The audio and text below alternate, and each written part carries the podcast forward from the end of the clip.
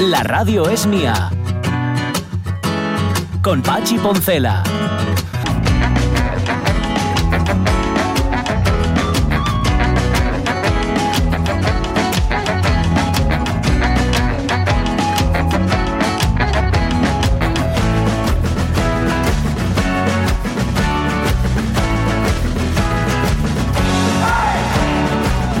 Las 11 y 7 minutos de la mañana, te estaba escuchando, ¿eh? Sonia Beneda, estaba escuchando la conversación con Paco Gómez Nadal sobre las primeras jornadas ¿eh? sobre mujer y envejecimiento. Sí, sí, sí. Muy interesante. Y, y- y ya Sí, sé que todos los aspectos que se van a tratar son importantes, pero a mí lo que me Sí. parece más importante de todo está en la base de todas esas conversaciones y que él eh, manifestaba al principio, que es eh, un poco eh, el- el- la novedad de, de- ¿cómo se dice, hombre?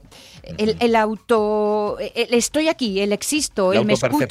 Eh, La- gracias. Eh, vale, vale. Digo eso, me ocurre como posibilidad. Sí, sí, sí, sí, sí, esa- percibirte como... Eh, Esa sí. palabra buscaba, exacto, la autopercepción. Estoy aquí, existo y tengo voz y puedo utilizarla y encima me escuchan. O, o mejor aún, nos escuchamos entre nosotras. Sí, eso, eso, nos escuchamos y tenemos nuestra propia voz y de repente es como cuando los chiquillos empiezan a hablar, Sí. que, que como se escucha, claro, es que hasta, hasta ese momento no se escucha y de repente empiezan a escucharse a sí mismos y no callan, ¿no? Es así. Pues mira, es, a ver, la comparación tal vez no sea la más eh, acertada, pero sí es cierto que cuando empiezas a escuchar tu propia voz dices, contra, la cantidad de cosas que puedo hacer con ella, ¿no? Y la cantidad de cosas que puedo decir. Sí, es una Pues nueva nada. dimensión. que sean las primeras jornadas, pero que no sean las últimas. Son, ya decimos, este viernes y eh, lo que no escuché atentamente, Sonia, es si ya, si puedes, o sea, es entrada libre Sí, con preinscripción. O sea, Pero tienes que pre- la preinscripción lo que hace es asegurarte un, un puesto, pero Vale. puedes ir sin preinscripción y mientras siempre que haya, que haya foro, adelante rock en vivo. Ajá, pues sí. O sea que no es necesario, necesario preinscribirse. Yo estau- estuve escuchando muy atentamente el informativo y me he quedado, Sí. como siempre, con las plumas en vez de con el Sí. pollo, este Bueno, de va, 18 pero- o pero 20 por kilos. eso esto, la radio mía es así. Eh, Exacto. Y, y escuchaba cómo el Callejón del Gato va a hablar, va a poner en escena las semillas de cardamomo y pensé yo, anda, y yo con un bote de semillas de cardamomo en casa y no sé ni qué hacer con Ujú. ellos, con ellas, Anda, como pues mira. especia, ¿qué hago? Porque cada vez que lo abro y las miro son tan grandes y duras que no sé ni por dónde empezar y vuelvo a Pues tapar el ¿sabes, bote. sa- ¿Sabes para qué? Eh, para los gin tonics. Si eres Bueno. al gin tonic, le pones unas vallas de cardamomo y aquello Ah. huele. ¿no? Yo para eso uso la nuez moscada, Ah, mira, también. ¿eh? Además sí. de la batonga, claro, que es el fetén. sí, hombre, Dicen. por supuesto. Sí, sí, no, dicen que sí. Pero claro, si, oye, si te pones a innovar, eh, como decían en el mundo Today, parece ser que algunos investigadores han ¿Mm? encontrado vida haciendo gin tonics. O sea, de verdad han generado vida, han sido capaces de generar vida mezclando ingredientes de un gin tonic. Pues oye, eso, eso es todo ponerse. Hablando de investigadores, el otro día hablábamos, mm, ¿te acuerdas, eh? De la noche de los investigadores y las investigadoras Sí. y charlábamos ahí con una investigadora justamente que, que estaba investigando Alba algo que a mí me interesa mucho, porque justamente los pacientes de diabetes o las personas que padecemos diabetes tenemos eh, lo, lo tenemos más fácil, por resumirlo mucho, con el cáncer de próstata. Con el resto de los tumores no, pero con el cáncer de próstata parece que sí. Em, y era una actividad que se organizaba en torno a la Universidad de Oviedo y que tenía que ver con la divulgación de la ciencia. Pues parece ser, parece ser, yo no lo sabía, pero me lo ha dicho en nuestra siguiente entrevistada que hoy es el Día Mundial de la Divulgación de la, de la Ciencia, de la divulgación científica, y justamente coincidiendo con la fecha hay otra actividad que anima justamente a eso, a las vocaciones científicas. Bueno, al que la tenga, estupendo, al que no la tenga, pues seguramente la hará nacer o se la, no sé, le, le- le dará un impulso, digo yo. Teresa Valdés Solís, ¿cómo estás? Muy buenos días. Hola, buenos días, Pachi. Un placer hablar con placer. vosotros. Hola. Bueno, en sí, realidad, el que Día para- de la Cultura sí. Científica fue ayer, ¿eh? pero Vale. lo celebramos con un poquito de retraso. Bueno, Bueno, porque, no importa, porque porque, transformamos esto- eh, sí. ese día, Sí, lo sí, sí. transformamos en todos los días del año y así cualquier día es momento. Eso es, claro. si, si no lo dejas para un día solo y eso no puede ser. Además, todos los santos tienen novena, o sea que. mm, O, o octava o, o décima, vale. Y la actividad de la que hablamos es el Club de la Ciencia, que yo tengo dudas, mm, eh, Teresa, eh, tengo dudas también por la historia esta del año que perdimos, de ese año extraño que es 2020 que está ahí en medio. ¿Qué edición es ya del Club de la Ciencia? Mira, en realidad es la quinta edición, ¿vale? Lo que pasa Bien. que es la cuarta edición que se organiza desde el CSIC. Entonces, Ah, bueno, vale. por eso esa confusión ahí un poco diferente, ¿no? Siempre ha estado el Ayuntamiento de Oviedo involucrado, pero la primera, la primera organización, la primera actividad se realizó desde la Asociación de Divulgación Científica y la Universidad de Oviedo y luego ya, pues en el segundo año empezó, entró el CSIC y la universidad lo dejó porque, bueno, no podía. Vale. Al final tenemos todas tantas eh, cosas que, que era, pues, eh, demasiado trabajo, Ya. supongo, o algo así, y, y ha cambiado un poco los organizadores. Por eso hay un poco de confusión sobre si es la cuarta o la quinta. Vale, vale. Bueno, yo tengo confusión en general, pero mira, ahora ya me lo has aclarado, ya me quedo yo un poquitín más Pues ten tranquilo cuidado, ten cuidado, con el estado de, Nos lo dice nuestra neuronas. primera invitada, que una neurona es para siempre. A ver, Sí, tus neuronas y, y estas cosas que te necesitamos para presentarlo, que si no te pierde mucha gracia, ¿no? Nuestra, Oye, nuestra actividad. mm, sí, sí. Antes de entrar en materia y antes de contar qué es lo que van a escuchar quienes se pasen hoy por el Filarmónica a partir de las siete y media, em, posiblemente eso que decías tú, es que tengo mucho trabajo, es que ahora me viene mal, es que ahora no me coincide, debe de ser la excusa más habitual que te ponen los, las investigadoras y las investigadores cuando se intentas, intentas cazarlos al azu Mm. para que participen en el Club de la Ciencia, ¿no? Pues mira, es que cada vez ya me dicen que sí más rápido, es estupendo esta Ah, sí. Sí, sí, sí, sí. Esta- tenemos poco problema. Hombre, lo que me suelen decir Ah, es que bien. es que en un escenario no me veo yo. Ya. Y mira, a- antes para estas cosas las chicas parecía que nos costaba más eh, convencerlas, ¿no? Porque, bueno, somos a veces más reticentes.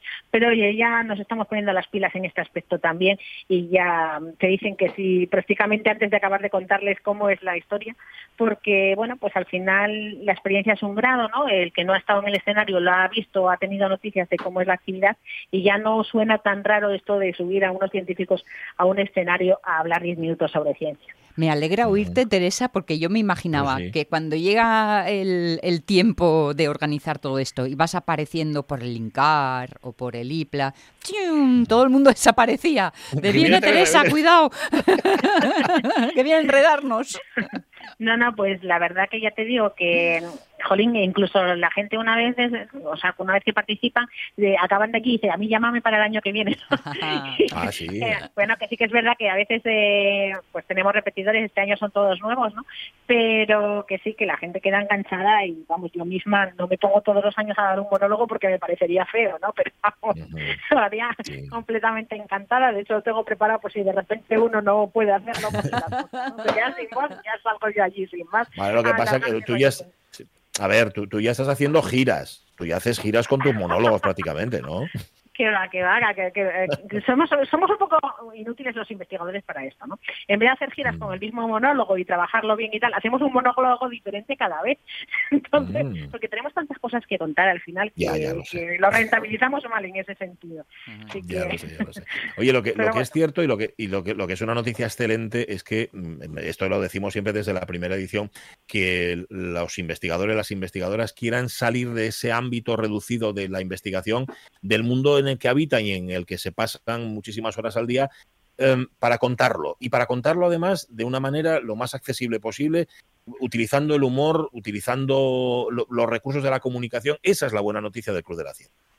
Bueno, yo creo que sí, ¿no? Que esa imagen del científico en su torre de marfil está completamente obsoleta, que todos los científicos en mayor o menor medida pues intentan eh, trasladar al resto de la sociedad lo que hacen y por qué lo hacen, ¿no? Y eso es, siempre son buenas noticias, independientemente del formato escogido, porque yo también entiendo que no todo el mundo pues eh, tiene, no sé, la, la poca vergüenza, ¿no? De decir, vale, pues me subo a un escenario y voy ahí a, a darlo todo, ¿no? Pues oye, hay, hay muchas formas de contar la ciencia y, y todas, si están bien hechas, todas son válidas, ¿no? Y, y además, pues, yo, yo entiendo que es un- una obligación de los científicos, ¿no? Al final, mu- mucha parte de nuestra investigación está financiada por fondos públicos, es nuestro deber contarle a la sociedad cómo y en qué gastamos su dinero y qué resultados da, ¿no? Y también, pues eso nos ayuda como ciudadanos a, a entender mejor el mundo en el que vivimos y a tomar mejores decisiones, tanto en nuestra vida privada como a nivel público, ¿no? Así un poco de alegato a favor de la comunicación en la ciencia. Porque en, en estos monólogos, Teresa, eh, ¿de qué os reís más? O perdón, ¿con qué os reís más? ¿Con la ciencia en sí misma?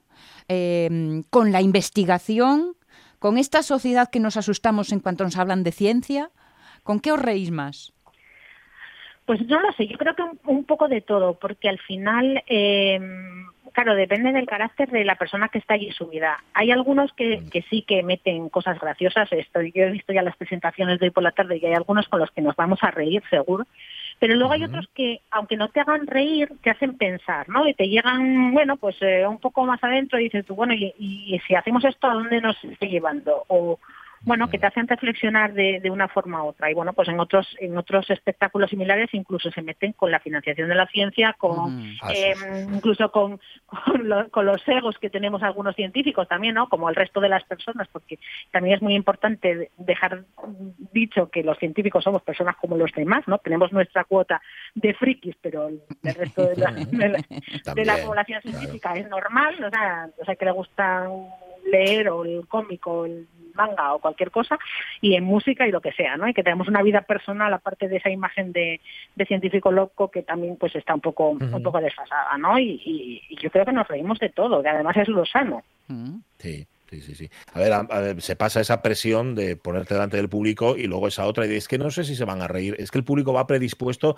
no necesariamente a reírse, pero sí a entender qué es lo que le están contando desde arriba. A ver, empezamos con neuronas, digo por repasar rápidamente, Teresa, de qué van los seis monólogos. Lo, lo primero, las neuronas, ¿no? Exactamente, mira, lo que tú decías, no, no van solo a reírse, sino que van a disfrutar y se disfruta de Eso muchas es. maneras y si no, que levante la mano quien no ha llorado con una película y le ha encantado. O sea que, Mm. exactamente, ¿no? Pues tenemos neuronas eh, que son para siempre, como, como los diamantes, ¿no? Llevándolo a mi terreno, Sí. que ya sabéis que esa parte también me gusta. Tenemos almacenamiento de energía, porque estas, en estas Sí. épocas, vamos, de plena actualidad, ¿no? Con el precio de la luz desbocado, a ver cómo conseguimos los científicos hacer sistemas que sean más baratos y más eficientes. Tenemos eh, una visita geológica artística por el aulario de la Facultad de Geológicas de la Universidad de Oviedo, que nos va a desvelar un poco pues qué secretos se esconden tras ese edificio, ¿no? Eh, tenemos economía circular entre reinos, que es un título así un poco muy críptico, pero bueno, también esto de la economía circular está como muy de moda y bueno, Sí. de plena actualidad también. Tenemos eh, una charla que se llama Doctor Nanoparticle, que hace habla de cómo las nanopartículas se pueden utilizar en, en aplicaciones relacionadas con el campo de la medicina. Y tenemos una charla que se llama redes o sociales. Y no es una rata, sino que se habla de las Mm. redes sociales de los osos, en realidad, ¿no? De cómo se comunican entre ellos. Y no sé si me queda alguna. No, yo creo que Yo las creo has que las has todas. dicho todas, sí. seis, ¿no? sí. Sí, sí, Porque sí, no tengo por aquí, o sea, lo estoy diciendo de memoria porque no tengo por aquí a mano el, el programa, pero creo que las he dicho todas, sí. Vale, Sí, sí. vale, vale. Y luego, nada, el- el- son nuevos todos los monólogos y también los monologuistas, son todos de recién todos sacados los del paquete. monologuistas. Podemos, Sí, sí. te- tenemos que empezar a hacer, como dices tú, una gira por los consejos o, de Asturias Sí. con nuestros monólogos y estas cosas para, sí. Bueno, pues no hacerlo solo en Oviedo, sino llegar a donde está la gente, ¿no? Vale. Eh, oye, y basta con presentarse ahí a las siete y media, bueno, un poquitín antes, claro, porque si no, el aforo, el aforo reducido y tal. Pero vamos, que no hay que preinscribirse ni nada, vas al Filarmónica y ya está.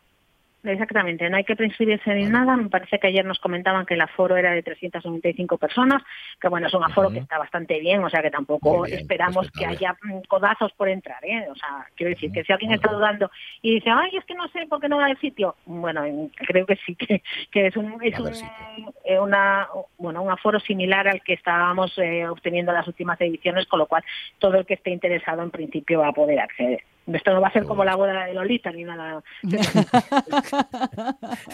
Yo, Teresa Valdés Solís gritando en el escenario, si me queréis irse, irse. No, no va a ser. Bueno, Oye, por, por No, cierto, Son muy profesionales en el Filarmónica y no dejarían que entrase No, por pero- supuesto que no. Oye, déjame, déjame que diga que, por supuesto, es el Consejo Superior de Investigaciones Científicas quien lo organiza, el Ayuntamiento de Oviedo, pero Mm. que la FECIT, la Fundación Española para la Ciencia y la Tecnología, también colabora con el evento. ¿no? Exactamente, exactamente. Es nuestro uno de nuestros financiadores y bueno, estas cosas eh, están genial hacer actividades gratuitas, lo cual no significa que no cuesten dinero, como todo, pero bueno, pues hay que tener en cuenta pues eso que tanto el CSIC, el Ayuntamiento de Oviedo como la FECIT pues eh, eh, soportan económicamente esta actividad y, y, bueno, eso está bien. Reconocerles y agradecerles su participación. Pues sí. Nos veremos esta tarde noche ahí en el Filarmónica. Teresa bien, gracias. Pachi. Un beso. Hasta por la tarde. Nos vemos. Adiós, adiós. Gracias por la actividad, vemos. Teresa. Hasta luego, gracias. Chao, chao. El Club de la Ciencia a las siete y media y Dantes, ¿eh? Y Dantes, porque sí hay 300 y pico plazas y, hombre, yo es un aforo respetable, pero luego os quedáis con las ganas y os lo van contando y dicen, no sabes lo bien que lo pasé Mm. hablando de ciencia, escuchando a los. Ah, no estuviste, ¿eh? pues te fastidia, porque hasta el año que viene no lo hay. Déjame la, déjame la chaqueta ocupando sitio.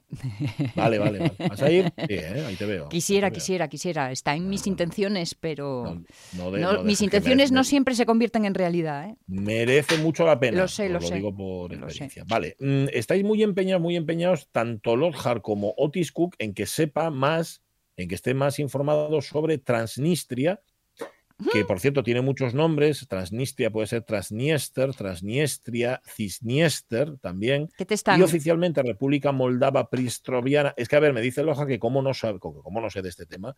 Y, y luego va Otis Cook y me pone aquí un par de enlaces, tanto del Transnistria como del Sheriff, la empresa Sheriff, que, que es el conglomerado empresarial al que pertenece el club de fútbol que ayer le dio un repasín al Real Madrid, que iba un poco como de guay y al final acabó sin plumas y tras. Bueno, me voy a informar, ¿eh? Me voy a informar sobre Transnistria, que me interesa muchísimo. Em, mientras tanto, ¿de qué vamos a hablar hoy en la radio mía en esta segunda hora? Va a venir Rubén Martínez, que está, que todavía no sabemos de qué va a hablar. Ya sabes que Rubén Martínez es Sí, nuestro sí, provocador de. Va a 15 hablar, va a Ay, ¿ya hablar de, coaches. Ah, de coaches, vale, vale, vale. Uy, Hasta ahí puedo leer. Vale. pues bueno, nada, eh, hasta ahí puedo leer porque es lo único que ha escrito. O sea, no. Sí, sí, sí, sí, no, sí, vale, con saber el tema, a partir de ahí ya que lo desgrane. Bien. Él, él- él sabrá. ¿Qué más? Hoy no, pero ayer sí se cumplía aniversario de la muerte del escritor Herman, Herman Melville. ¿Sabéis que Herman Ujú. Melville es el autor de Moby Dick? Sí. Eh, aunque no se sabe muy bien si Moby Dick es el autor de, Melva- de Herman Melville, porque ya sabéis que hay personajes, ¿verdad? Del Capitán Acá, por ejemplo, que superan a su propio creador. Pero tiene otro personaje, Herman Melville, que lo recordamos, yo creo que a Sonia le debe pasar y a Omar Caunedo también, y a muchos oyentes de la radio mía todos los días, que es Bartleby el escribiente. Bartleby el Oh. escribiente era aquel que decía preferiría no hacerlo. Exacto. A que, a que todos los días os planteáis lo mismo, Sí. a que todos los días os planteáis que preferiría no hacerlo. Pues mira, So- eh, Llegamos a sospechar que somos de la misma familia de Butterville. es posible que somos todos un poco. to- Bartleby somos todos. Vale, pues hoy vamos a repasar un poquitín en nuestra efemeridona eh, un par de fragmentos de Bartleby el escribiente, que ya Qué sabéis bueno. que es un cuento muy breve, muy breve, pero de, sobre el que han, se han vertido ríos de tinta. Fíjate, ¿eh? tan breve que es. Vale, y, y con eso está prácticamente todo dicho. Bueno, todo dicho no, que tenemos que hablar de lo que nos habéis contado en Facebook. Llorones, que sois unos llorones. Dale, Caunedo. Ay, qué congestión tengo. Parece que estoy llorando, pero no lloro. Ay, es este maldito catarro. Va a ser eso.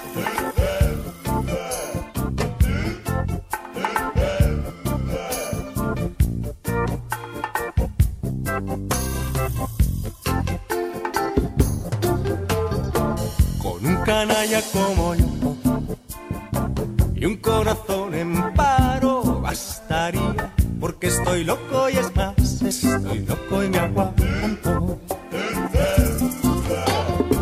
Con un canalla Es como desde yo. que Miguel Bosé se dedicara al negacionismo, can- hacía canciones, ¿verdad? Y ¿Alguna? alguna, pues que sí, alguna hizo, sí, señor, y oye, tenía éxito en el mundo. Por ejemplo, esta canción, lo- Los eh, chicos no lloran, sonó muchísimo, sonó, sonó. Súbela, Caunedo, súbela poquito. Es mi vida, quiero cambiar. Los chicos no lloran, solo pueden soñar. Es mi vida. Bueno, los chicos no lloran y las chicas tampoco en público, ya sabéis, eso de andar por ahí soltando el lagrimón, ¿qué es esto? Bueno, hoy a los oyentes os preguntamos justamente por eso, porque sabemos que llorar es sanísimo, pero da la impresión de que llorar en público, no sé, hay que controlarlo, hay que disimularlo, y queremos saber qué es lo que hacen los oyentes. A ver, estoy podre, ya lo he dicho y lo vuelvo a decir otra vez con nuestros amigos de Facebook, nos han cambiado la, todo, absolutamente todo. Yo creo que es una estrategia para que la radio mía se dedique o, o- o meta perres en esto de las redes Ah, sociales. eh, mira, Cosa- eso, cosa eh, lo de meter perres, eso mm, no, tiene muchos no, visos, no. ¿eh? No, no, no, la verdad es que no, no contamos con hacerlo. Entonces hemos pasado de repente de tener miles de personas alcanzadas con nuestras publicaciones a no pasar de 300, de 400. Los comentarios nos aparecen de silvanaos. Mm. Es un lío. Bueno, vamos a ver lo que sobrevivimos con este formato, pero gracias así todo, oyentes de la radio mía, por estar ahí. Dice Lockhart que a él le caen lagrimones en los conciertos. Inundo, dice la sala en silencio. Bueno, y cuando escucho el himno de Asturias, no les cuento yo nada. Salud para todos que esto remite, dice Lockhart. Em, em, sí, el himno de Asturias. Bueno, y cuando lo escuchas fuera. Eh, ahí, ahí, ahí. Ese es el, el la gran prueba del algodón. Sí, si sí, no sí. llores oyendo el himno fuera de casa, No, no. ¿eh? El o fagote aunque no sea el himno, no una gaita fuera de casa, eso tiene un poderío emocional que va directo a ombligo, amigos. Uy, o escuchar un calla, oh. Tú estás eh, fuera de Asturias y escuchas a alguien de repente, calla, oh, y dices, ay, hay un asturiano. Bueno, bueno, yo ahí a lo mejor salgo corriendo, ¿eh? Bueno, igual sí, igual sí, pero la emoción la tienes. Luego otra cosa es lo que hagas con Eso ella, sí, ¿qué señor. tipo de emoción? Eso ya Eh, veremos. Eso, eso es. ¿Qué dice, qué dice Cristina Cristina Tuero? Tuero, la verdad que soy de lágrima fácil. Me emociono con muchas cosas y situaciones. En esos momentos me da igual donde esté, me sale la lágrima y no lo puedo evitar. También lloro de rabia, de impotencia y se me pasa nada más que pasa un rato. Ahí sí que procuro hacerlo cuando estoy sola, si coincide. Ajá, uy, aguantas, aguantas, aguantas y luego de repente ya cuando estás en la soledad, Te entregas. ¿verdad? En tu intimidad, entonces ya lloras un rato. Oye, ¿y te quedas? Mm, ¿Verdad? Sí. Como nuevo o como nuevo. Dice Lorenzo Linares que él anoche no pudo reprimir las lágrimas cuando leyó esta noticia. Soy débil. La noticia es la siguiente. La publica La Razón. Isabel Díaz Ayuso se convierte en la jefaza de Nueva York y de las tendencias con este traje gris que estiliza la figura. Y añade la noticia del mundo a lo Miranda en sexo en Nueva York. Y ponen una fotografía de esta mujer, de Isabel Díaz Ayuso, en Nueva York, en la Quinta Avenida, en concreto, después de ofrecer la primera rueda de prensa de su viaje institucional, mirando el móvil y, en efecto, con este traje, bueno, gris, no sé, es un gris tirando a negro, y ahí aparece ella. Sí, señor. Bueno, leería la noticia entera, pero creo que no tenemos tiempo. No, yo te digo una cosa, yo soy, eh, yo soy ella y por muy que me quieran hacer la pelota con esta noticia, entiendo yo, pff, Ya. me, me enfadaría incluso. Bueno, a ver, dice Lohar, creo que con mucha razón, que esto es publicidad, publicidad institucional. Ya, claro. Pues claro. hombre, no sé si institucional, pero publicidad de la propia Díaz Ayuso, pues sí. Em, no sé si ha ido a Nueva me imagino que habrá ido a Nueva York a cosas un poquitín más serias. Básicamente porque que yo sepa, un viaje a Nueva York, mm, con todo el séquito y todo lo demás, tiene un coste. Claro. Si ha ido para dar ruedas de prensa, mm, pues no lo sé. Si ha ido para exhibir el look en la Quinta Avenida, pues hombre, me, sale- me parece un poco caro. ¿eh? Es que si Pagar soy política y lo que habláis es de lo mona que voy, a mí me Ah. parecería fatal. Ya, ya, ya. Bueno, pues no lo sé. Dice Roberto Cañal, llorar cuéstame mucho, pero si empiezo, oye, que salga. La última vez fue en el funeral de mi tío Lalo. No me reprimo y si no gusta, dame igual. Haces bien, Roberto Cañal, no hay que, no hay que cortarse. Eh, Rego dice, yo he llorado y llorado los miércoles Fonseca. No sé qué tiene. A ver, los miércoles yo pensaba que llorabas por dos razones. Porque venía Aitana Castaño Sí. y luego porque cada 15 días viene Ariadna Vilasó. ¿Por qué tienes que meter a nuestro compañero Alejandro Fonseca en todo esto? Rodríguez Rego. ¿Qué, Es- qué hay? que Para no mí, pa mí que Rego los miércoles eh, un problema. dispara todo el bosque. Tiene un problema. Sí, sí, sí, sí, totalmente. Y el, el problema de Rego es que, claro, se amarga los miércoles, pero estoy viendo que se amarga los martes por anticipado y los jueves le queda como el regusto. Y los Entonces, jueves claro, por pasa toda la resaca. semana Sí. amargado. Hay otro motivo, parece ser, él comparte un enlace con nosotros que debe de ser que le hace llorar, que se acerca la escasez de todo. Mm. La producción en China se está paralizando. Sabéis que hay un problema serio, muy serio. A ver, hay un problema, hay un problema gordo de abastecimiento de prácticamente toda- todas las cosas en el mundo mundial, en el Gran, en, Gran Bretaña, por ejemplo, por culpa del Brexit, Sí. que no tienen transportistas, esto Sí. para empezar. Luego, como la producción de microchips en China Ay, ay. se ha paralizado, pues resulta que no hay microchips para los coches. Los chips. sí. Em, está la cosa muy mal. Vamos a acabar friendo los huevos con saliva, como decía. Dice Bien. María Sun, soy una llorona, María lo reconozco y lloro Bien. en público Mm. y me da igual la gente si lo necesito, lloro y punto. La última Bien. vez que lloré en público fue ayer, porque ayer Samu volvió a Oh. cumplir 19 años y cuando una persona me Mm. preguntó el motivo, me emocioné. Es que nació dos veces, Sí, Samu, es verdad, ya nos lo contó María Son aquí alguna Sí, vez. sí. Pues mira, nosotros no lo sabíamos, mm, que era el segundo cumpleaños de Samu, el segundo 19, le mandas un besazo Claro. parte. Se lo das, no ¿Eh? se lo mandas. se lo das. 19 besazos. 19 besazos. Dice Bedmove, eh, uy, cómo se va notando la seronda. Yo lloro tranquilamente. No hay que validar las emociones y eso, pues toma. En un concierto, en el teatro, lloro. De seguro que lloraré de alegría el día que llegue la oficialidad. Y me emocionaré en la próxima manifestación, por si ya la última, esta vez de verdad. Ante una obra de arte. Mira, lloré ante un Cristo barroco en la Catedral de Santiago siendo atea. Ujú. Amigas, que el arte supera cualquier barrera religiosa, ideológica y lo que sea. Y también dice ante la rendición de Breda en el Prado. Pues sí. De risa, de rabia, de pena, de la mala leche. Sí. dice. Con las películas, etcétera. Me cuesta. Mirai, mirai que hay el sitio adecuado, en los entierros. No sé si es por miedo a provocar una reacción en cadena, pero mira, les muertes suelo llorarles después en casa. Mm. Sí, sí. Bueno, el duelo. Algunas ca- cosas que. sí, sí. cada uno gestiona el duelo a su manera, sí. Eh, en, lo- en los duelos mm, públicos hay quien llora más, eh, por ejemplo, que los familiares más cercanos. Sí. Esto aquí lo- alguna vez lo hemos dicho. Los cocodrilos, ya sabes. Sí, a ver, yo me acuerdo. No, pero fíjate que incluso hay personas que lo hacen, yo creo que porque se, por, es risa, es risa nerviosa, es llanto nervioso. Puede ser. Yo he tenido que consolar, sí, sí, el, el día que se murió mi padre, Sí. que hace de esto muchísimos años, yo recuerdo de estar consolando amigos de la familia que venían llorando, pero que perdían y tal. Y tranquilo, tranquilo, que no pasa nada. Lloraban más que tú. Aquí es nervioso. Yo creo que sí. Bueno, y ¿Qué que, dice el- y que el cariño, oye, Sí, hombre, el cariño así intenso, sí. intenso no es solo cosa de la familia, ¿eh? No, hombre, claro. que no. Y no es falso. Por eso te digo que a mí Ya. me da la impresión de que es por del Posible. puro nervio. Sí, ¿no? sí.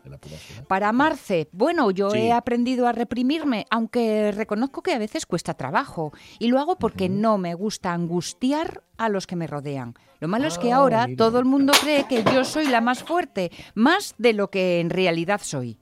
Ajá. Bueno, por cierto, habéis escuchado el derrumbe que hemos tenido aquí, ¿no? sí, sí, sí. A, a la pobre Jersey se le han caído nada, pero Mien- son libros. Mientras no caigas tú, eh, todo no, va no, bien. sí, que va, no cae. Mientras que no caiga sí va todo bien. En- Luego miramos a ver si falten palabras en los libros, porque igual alguna quedó. ¿Sabes? Porque cuando caen los libros, algunas palabras se desprenden. Dice Pepita Pérez que ella llora hasta de risa. Beth Move levanta la mano porque ella también le pasa.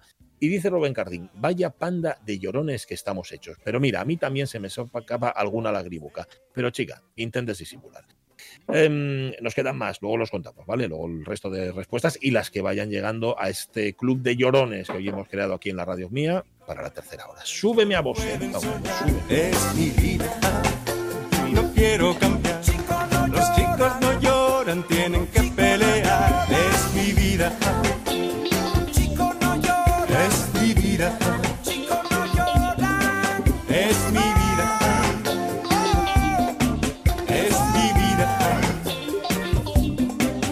Y bailaremos, eh. Y bailaremos, eh. ¿Cómo echabas de menos eh, Sonia Villaneda que sonara Miguel Bosé? Pues sí, como lo, sé, como lo supiste, ¿eh? No lo sé. fuiste notando en mi piel cetrina. Ya, ya te veo, Algo ya. así, algo así. Sí, bueno, dudamos entre. Dudaba yo en casa de ¿qué le pongo? ¿A Miguel Bosé o a Rem? Igual hubieras preferido Rem, ¿no? Bueno, Ah, ya sabes, yo soy poco rencorosa. Sí, sí. Olvido fácil.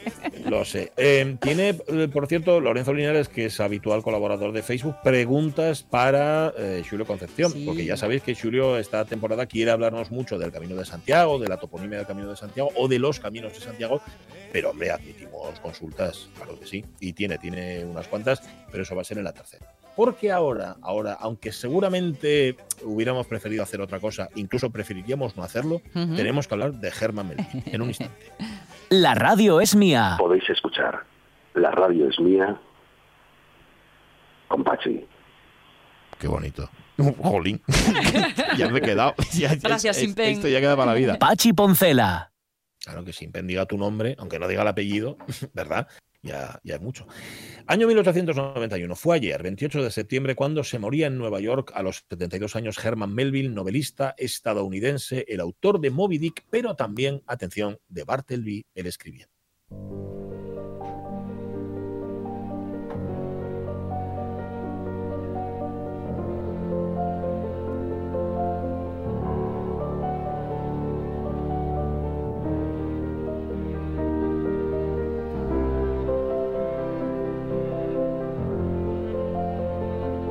Efemeridona contiene spoiler. Lo digo por si alguien no se ha leído Bartleby el escribiente, que, que Que- cambie de emisora. Bueno, sí. no, porque os da lo mismo.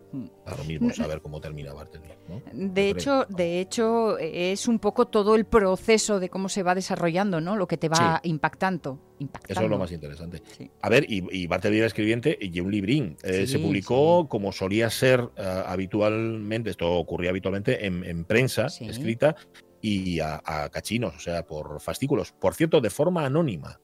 no Mm. firmado por Herman Melville y además en dos partes. Se publicó en noviembre y diciembre, los números de noviembre y diciembre del año 1853 de la Putnam's Magazine, una revista de aquella época. Oye, y luego ya en sácame, el 56. sácame de la duda. ¿Es eh, Sí. bastante anterior a Moby Dick? Uy, pues ah, buena pregunta. Luego miramos la fecha de Vale, Moby Dick, luego vale, te lo vale. digo. Em, luego, a ver, luego es que lo publicó en un cuento, de- en un libro de cuentos de Piazza Tales, así se llamaban, y le introdujo pequeños cambios. Pero vamos, básicamente era lo mismo que se había publicado en el año 1850. Y llama la atención, fíjate, que haya tenido tanta relevancia y tanto reconocimiento después, porque cuando se publicó tampoco tuvo demasiado éxito, o sea, tampoco llamó mucho la atención. ¿De qué va Bartleby? Bueno, Bartleby es un señor. Bartleby, el escribiente, es un señor que trabaja en una, en una oficina de un abogado de nombre desconocido que trabaja en Wall Street, allí en Nueva York, y que, en sus propias palabras, en la tranquilidad de un cómodo retiro, trabaja eh, con los títulos de propiedad de los hombres ricos con hipotecas y obligaciones. Este abogado de Wall Street tiene tres empleados. Se llaman Turkey, pavo, Ah. traducido, Bien. Nippers es el otro que se llama pinzas y un tercero que es ginger nut que es bizcocho de jengibre. Bueno, Tarky, traducido, ¿eh? Tarky y Nippers son copistas o escribientes. Ginger nut, que tiene 12 años, es el chico de los recados. Como los dos escribientes no son suficientes para hacer el trabajo de la oficina, el narrador pone un anuncio para contratar un nuevo empleado. Llega Bartleby y lo contratan de inmediato. La, figura de Bartleby es escrita en el cuento de, de Herman Melville como pálidamente pulcra, lamentablemente respetable, incurablemente solitaria. Súbeme la música, Caunedo, que vamos a leer un.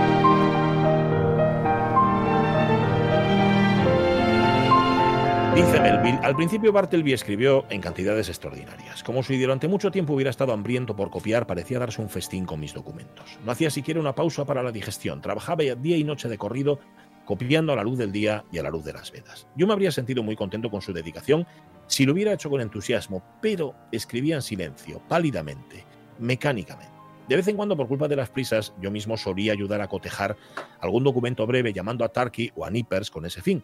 Una de las razones por las que puse a Bartleby tan a mano detrás del biombo era valerme de sus servicios en esas ocasiones tan triviales. Fue en el tercer día, me parece, de su estancia conmigo, y antes de que siquiera fuera necesario revisar sus escritos, que en el apuro de terminar un pequeño asunto que yo traía ante manos, llamé abruptamente a Bartleby. En mi apremio y expectativa normal de inmediata obediencia, me senté en mi escritorio con la cabeza inclinada sobre el original y con la copia en la mano derecha estirada hacia un lado y de manera un tanto nerviosa para que al salir de su refugio Bartleby pudiera tomarla, tomar la copia y continuar con el trabajo sin la menor demora. Justamente así estaba sentado cuando lo llamé explicándole rápidamente lo que quería que hiciera, es decir, revisar un pequeño documento conmigo. Imagine mi sorpresa, mejor dicho, mi consternación, cuando sin moverse de su privado, Bartleby, con una voz singularmente suave y firme, contestó, preferiría no hacerlo. Me quedé sentado por un rato en completo silencio, recuperando mis atónitas facultades. Inmediatamente se me ocurrió, claro, que mis oídos me habían engañado o que Bartleby no había comprendido lo que yo quería decir. Repetí mi petición con el tono más claro del que yo era capaz, pero con un tono igual de claro recibí la misma respuesta. Preferiría no hacerlo. Preferiría no hacerlo, repetí como un eco levantándome bastante alterado cruzando la habitación de una zancada. ¿Qué quiere decir con eso? Se ha vuelto loco, Bartleby. Quiero que me ayude a confrontar esta hoja. Tómela. Y se la tiré. Preferiría no hacerlo, dijo. Lo miré fijamente. Su rostro lucía una tranquilidad demacrada, sus ojos grises una vaga calma. Ni un gesto de agitación lo perturbaba.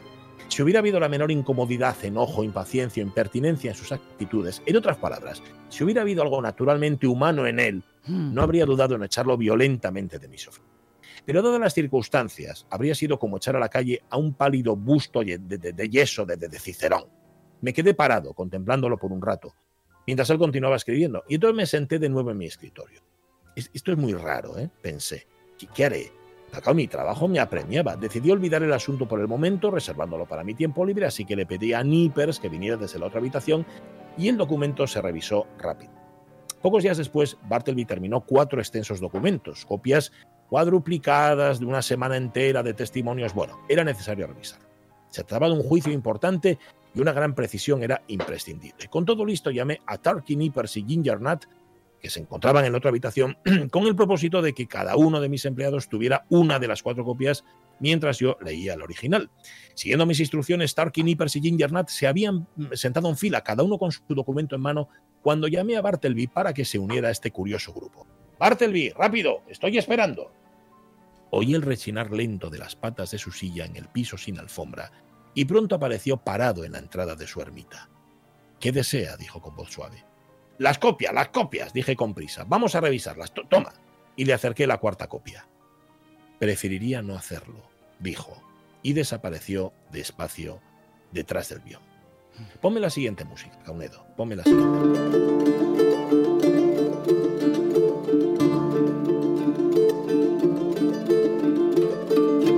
El narrador, que es el abogado, descubre que Bartleby no abandona nunca la oficina y que parece que se ha quedado a vivir allí.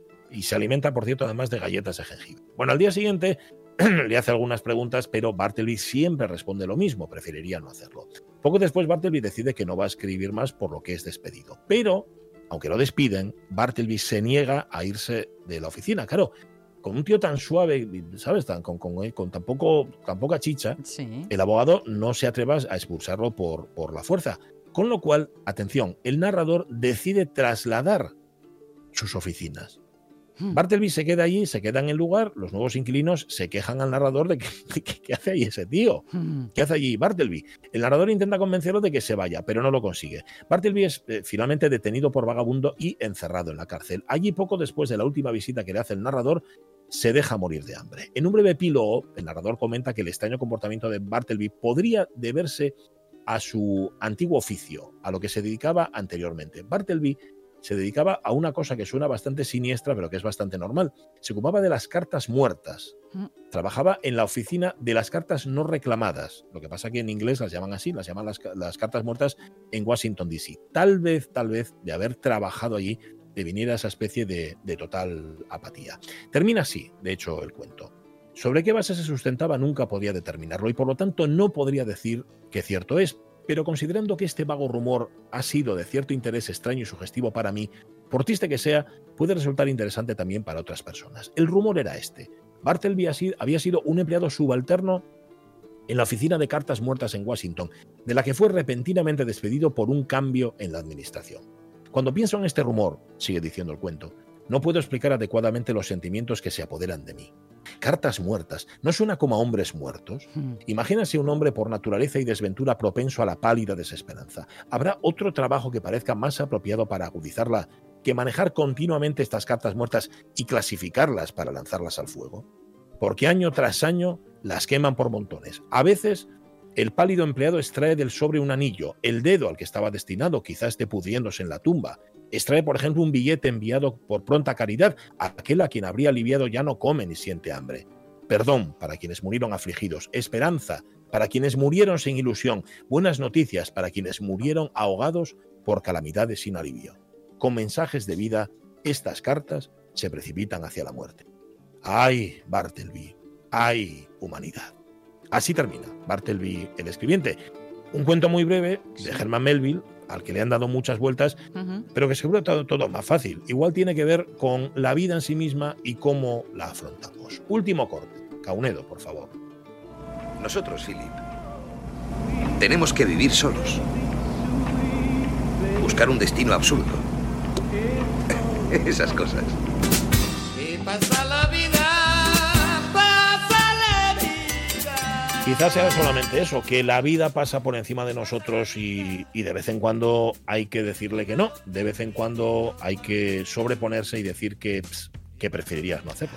Pero O- bueno, que cada uno saque sus conclusiones. O esta vida que puede llevarte a creer en ella al 100% Ujú. o simplemente a no creer en, en- en- en lo que vivimos, ¿no? Esa, esa, esa especie de, de cinismo, de descreimiento Mm. cuando uno se desencanta de las cosas y que puede llevarnos pues, a ser eh, hombres y mujeres apagadas, apagados, Totalmente. ¿no? Que era lo que Eh, era es una buena ocasión este aniversario de la muerte de Melville para quien no haya leído. Que ve- es que a mí Moby Dick, no os preocupéis, si queréis leer a Melville, coged Bartleby el escribiente, que es, eh, vamos, un cuento. Y además es que lo leéis en Muy una tarde, no, que muy lo leéis en nada. sí señor. En Eh, hora. editado, publicado, perdón, el 18 de octubre del 51, eh, eh, Sí. Moby Dick. Moby y vale. Butterville en diciembre del 53. Eso es, el 53, que luego en el 56 lo sacó en una colección de cuentos. Pero es anterior, por lo tanto, Moby Dick a, sí, Bartleby. Un par de años. Pues, pues, nada, hoy recordamos a Germán Melville, pero sobre todo recordamos a Bartleby y Chico. ¿Cómo pasa la vida? Sube la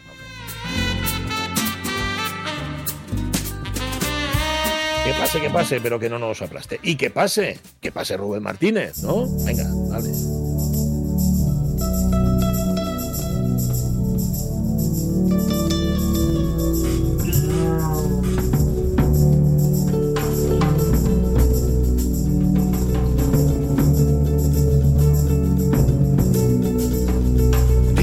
Paisaje, junglas y jaurías.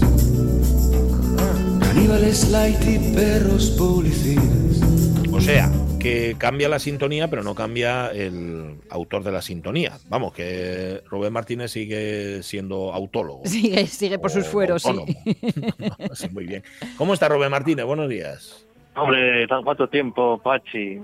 Ya, ¿cómo te echaba de menos? ¿Ya en frío? ¿Ya en frío? ¿Ya puse el jersey? Mira, aquí me tienes. Ah, que pusiste impuesto. Sí. Claro, hombre. y nada, que sí, que efectivamente cambia la sintonía, la persona es muy difícil ya que cambie a estas alturas, pero Mm, bueno, yo, lo no. intento.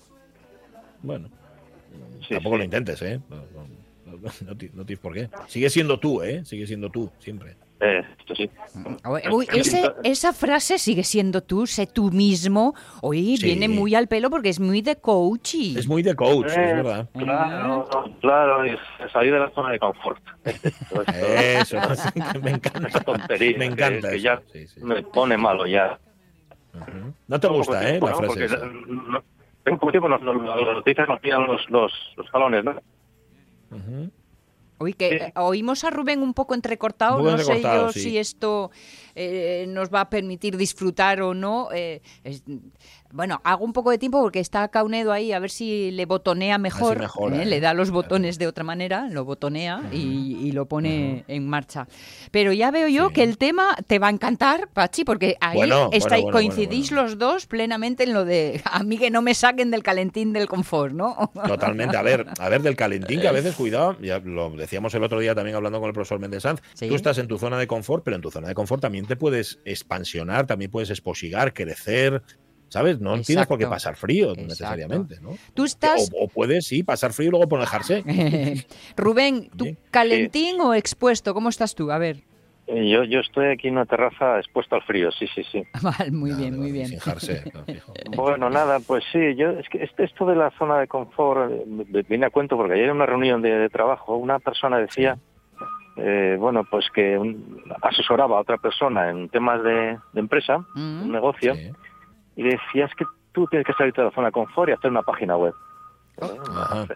Eh, claro, una persona que lleve, está 12 horas en un negocio eh, tiene que salir de la zona de confort. Bueno, pues esto es una tomadura de pelo absoluta. Eh, Claro, que y- me y, encanta, si mi encanta. zona de confort es precisamente donde más sufro? Eh, sí, es como ayer una amiga me decía, bueno, a- habrá que saber qué hay en la zona de confort, ¿no? Para Mm. salirse de ella. Mm, Claro, Eh, claro, sí, sí, sí, sí. Claro, claro. claro. Y, y bueno, pues eh, yo esto, esto de la zona de confort, eh, mm, bueno, viene, viene hay, hay un filósofo que dice, Sí. se llama José Miguel Valle, trabaja, colabora con Cultura Inquieta, Mm. dice que eh, cuando alguien pregunta esto de la zona de confort, en realidad es una pregunta trampa. De alguna manera Sí. eh, formulas una pregunta para que te contesten lo que tú quieres Claro. eh, oír, ¿no? Mm. Y entonces, pues esto obedece un poco a esta idea de que, mm, bueno, de que, de que se ha generado esa idea de que no queremos cambiar, pero esa es una idea falsa. Es una idea falsa. Esto obedece a un neoliberalismo sentimental. Es decir, Ah, que eh, sí queremos cambiar. La gente queremos cambiar, pero, pero que nadie nos diga que tenemos que cambiar. Queremos cambiar nosotros voluntariamente. Bien. ¿Y a dónde quiero llegar con esto de voluntariamente cambiar o no cambiar? A los coaching. Ajá. Yo, eh, los coaching, sí, sí, es que yo Los respeto co- las coaching que son, perdóname, es lo- mismo, es lo mismo que los coaching, ¿no? Sí, bueno, yo es que lo digo así en coaching. coaching. Vale, vale. Me parece bien. Sí. Yo los llamo los coaches. o sea que aquí Eh, cada uno lo llama como quiere. Son tribus, son tribus distintas, pero, pero son la misma al final, la misma raíz. Viene, viene, viene de eso, viene del coche, sí, sí. La definición un poco técnica sería, pues, esa, eh, el verbo inglés coach, entrenar. Esta persona que acompaña, instruye, entrena a otra persona o grupo de personas para Sí. conseguir un- pues unas metas, ¿no? ¿Sabéis unas, que- o unas habilidades. que el origen de la palabra es el mismo de donde viene la palabra coche? Sí. Ah, sí. Exacto. Sí, sí, sí. También mira, eso sí. Y bueno, hablando de, de, pues de coaching, pues es- lógicamente está muy relacionado con el mundo empresarial. Eh, tenemos el coaching ejecutivo, ¿eh? que es un poco habilidades de dirección, de los directores, todo esto. También está el coaching deportivo, esto es, un- claro, lógicamente por lo de entrenar, ¿no? Habilidades de liderazgo, todo esto. Pero Pachi, no te lo pierdas. Hay el coaching nutricional. Ah, también, ¿eh? ¿Te imaginas que puede ser eso? Sí, ¿no? Yo creo bueno. que sí que se lo imagina. Me lo, me lo imagino totalmente, sí, sí. Te que lo es eso. imaginas, Pero vamos, eso eso, bueno. eso yo lo llamo endocrino, ¿sabes?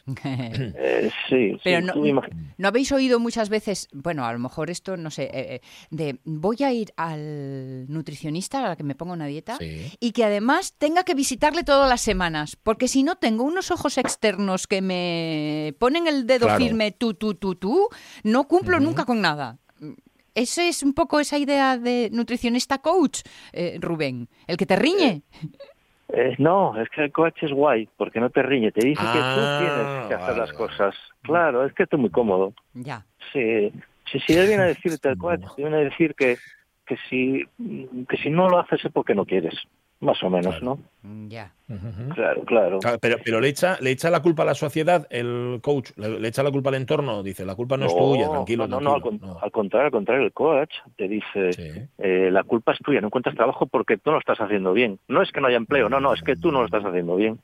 Por ejemplo, cuando hablamos de coaching, en, en esto de la orientación laboral y estas cosas que hay mucho. Y bueno, ¿qué os parece? Eh, eh, ¿El coaching será una farsa? ¿Crees que es, crees que es mentira? No, no sé. A mí, a ver, a mí no me metas en tu en esto, No. ¿eh? Eh, bueno, lo, yo- lo estás preguntando, pero es una pregunta que lanzas al aire, no me la estás haciendo a mí, ¿no? Claro, es una pregunta que estoy ca- capciosa. Lo que quiero es que responda lo que yo quiera. Va, bien, bien. Ah, Da- vale. da una Pues pista, sigue, da una pista. Sí, sí, Bueno, sí, es una farsa, es una farsa. Eh, claro. Porque ¿quién controla esta disciplina? Porque, por ejemplo, pues un psicólogo, hay un colegio oficial de psicólogos, un arquitecto, hay un colegio oficial de arquitectos para que no se caiga la casa, el psicólogo para que no haga burradas ¿no? con, con sus, con sus pacientes. Pero esto de yo por lo que pude leer es que no, no existe, es decir, no hay un título oficial, son todos títulos, eh, digamos, online. Te sacas el título de coaching en un fin de semana, o sea que esto es genial. Ya. Ya, ya soy coach. Hombre, pero yo creo que lo de coach es más el método, ¿no? El, el conocimiento teórico profundo de lo que tienes que comer o aquello que te puede hacer daño emocional, por lo que decías lo de los psicólogos. Ese conocimiento profundo tiene que venir dado por tu preparación. Pero luego lo de coach es como el método, que es lo que tú dices, mm, me acerco pero- a ti, yo no curro nada y te pongo todos los deberes para que lo hagas tú todo. Claro, claro, claro. Sí, pero, pero el coaching es la profesión del coach, claro. Ya. Y bueno, yo, yo, yo un poco para, para machacar esto del coaching, ¿no? respeto mucho de los que haya en antena, pero Mm. eh, estas cosas, ¿no? Dicen que todo es posible. Pues no, pues no, no todo es posible. Todo es No, no. posible. Ajá.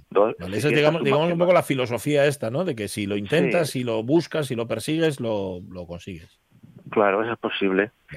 También dicen que solo basta con cambiar de perspectiva para arreglar las cosas. Pues tampoco. No, no es, no es tan fácil. Hombre, para arreglar, También- no sé, para comprender Claro. mejor estoy segura de que en eso aciertan, mira. Sí, pero comprendiendo las reglas, ¿no? Claro, claro, comprendiendo claro, claro. es el primer paso. A partir de ahí hay que trabajar. Eso sí. yo. Sí. Afirman también que con el diálogo se arregla todo.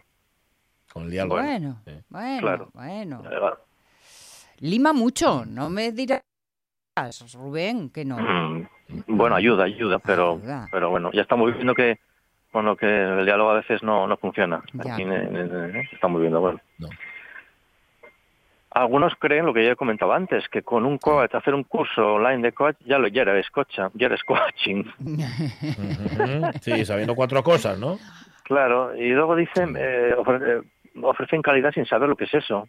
Mm. Es decir, ¿existe alguna norma, algo de...? No, ¿Has, dicho calidad o has dicho caridad? Calidad, calidad, calidad. Cali, Vale, Cali, vale. con L. Con L. Vale, vale, vale. También di- dicen muchas cosas, dicen, bueno, que si no estás en una actitud positiva y en armonía, pues no vas a conseguir nada. Eso, eh, Siempre dicen eso eso también, es- sí, sí, sí. Pues hay, Pero hay eso, pero cosas que... eso es verdad, eso, ¿eh? Por un lado, sí, pero por otro hay cosas en esta vida que se consiguen a base de mm, mala baba, ¿no? De, de falta de armonía, ¿no? sí, de decir. falta de armonía. Porque sí, porque lo digo yo, porque soy tu padre. Sí, en ese caso sí, sí, sí, sí. vale, Y- pero si no, bueno, si no eres padre, entonces hay que ir a por el coach. eh, bueno, si no es padre, pues tendrás otro, otras otras Sí, no, personas no también. comerás huevos. No comerás huevos. Eh, sí. eso, eso. También dice mucho esto de tengo un sueño eh, para hacer algo en la vida. Tengo el Muy qué, perdón. Yo no, sí, no lo entendí. ¿Qué dijiste? Perdóname. tener, Sí, sue- bueno, tener sueños, ¿no? Sí. Ah, No, un sueño, un sueño para decir un sueño, sueño. para ser algo en la vida, es decir, soñar, ¿no? Con, con ser algo Sí, sí, sí. y ya eso ya te sirve. Mm. Y, Vale. y si lo sueño muy apretado, entonces ya viene solo. Eh, claro, ya lo consigues porque estoy yo para ayudarte a conseguirlo. Ya, ya vale, vale. Vale, Bueno, vale. pues También sí. afirman que a, tra- a través del coaching vas a conseguir cosas que no te habías imaginado. Mm, Mm. Sí, sí, sí. te las imagina él. vale. Eh, pues sí, porque es porque sabe, él sabe lo que tienes tú que hacer. Ya, Ajá. Claro, claro. ya. Sí, sí, sí. Bien. Y bueno, y ya para, ¿cómo podemos identificar un, un falso coach? Porque falso. eh, esto es importante, ¿eh? saber cómo es falso, un falso coach. ¿Cómo? Pues, pues es muy fácil, porque hoy en día, como todo está en las redes, Sí. todo está en las redes, pues, pues nada, tú te vas, pones un nombre de ese falso coach Mm. y dices, bueno, pues este está en LinkedIn, eh, aquí, esto cómo se llama, es decir, bueno, digamos, tiene algo, trabaja en algún sitio, Mm. ¿eh? que lee físicamente cómo es, qué vocabulario emplea, Sí. Dónde, dónde se ha certificado que es coach, Ajá. este tipo de cosas también, sí, sí, sí. Vale. ¿Te, Vamos, te- que muy- te siento dolido, Rubén? No. Sí, Eh, ¿fuiste a un coach no. últimamente y te salió rana o qué?